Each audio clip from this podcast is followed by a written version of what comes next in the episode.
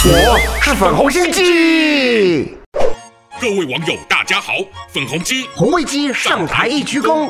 今天要介绍的大陆网民用语就是凡尔赛文学，也简称凡学，这又是指啥意思呢？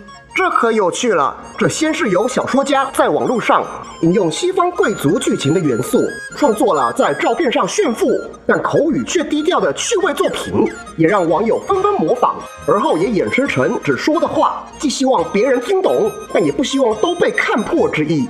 那凡学有没什么要诀呢？像一般是先贬后扬，但更高段的凡学家还更懂得自问自答，甚至借助别人的评论来称赞自己呢。我看明白了，原来习大大就是最顶尖的凡学家啦。你是啥意思啊？习大大每次人大开会表决时，不就是在自问自答吗？表面上看似很民主的金党员投票，但骨子里想秀的就是想展现自己独霸全党不可一世的骄傲嘛，完全示范了凡学的精髓啊！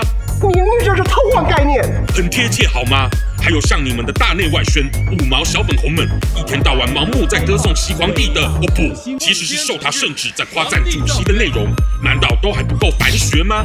尤其连学习强国这种由中央自己制作、规定党员、公职、媒体都要拜读熟记习皇帝思想的 APP，是一部习氏独创的凡尔赛文学大全啊！令人不禁佩服到快笑死全世界啦！哈哈哈！你再多说一句，我就……等等，还没完，再看看你们小粉红到我这留言说的，有的内容看似理性的解释民主世界扭曲了什么，但很明显不过是死鸭子嘴硬，以自己的歪理来替邪恶的党和总书记辩解，目的还是想透露。你们以党为荣的骄傲，果然上梁凡学，下梁也学得七分样。那我也修一首凡学给您瞧瞧。是，你行吗？听听啊，中共面对世界的批评，西皇帝顶多让战狼们反击，绝不亲自破坏和平，也为了对他国贡献更多的建设，不惜向人民收取更多家产，来成就人民对于党争霸全球的期许。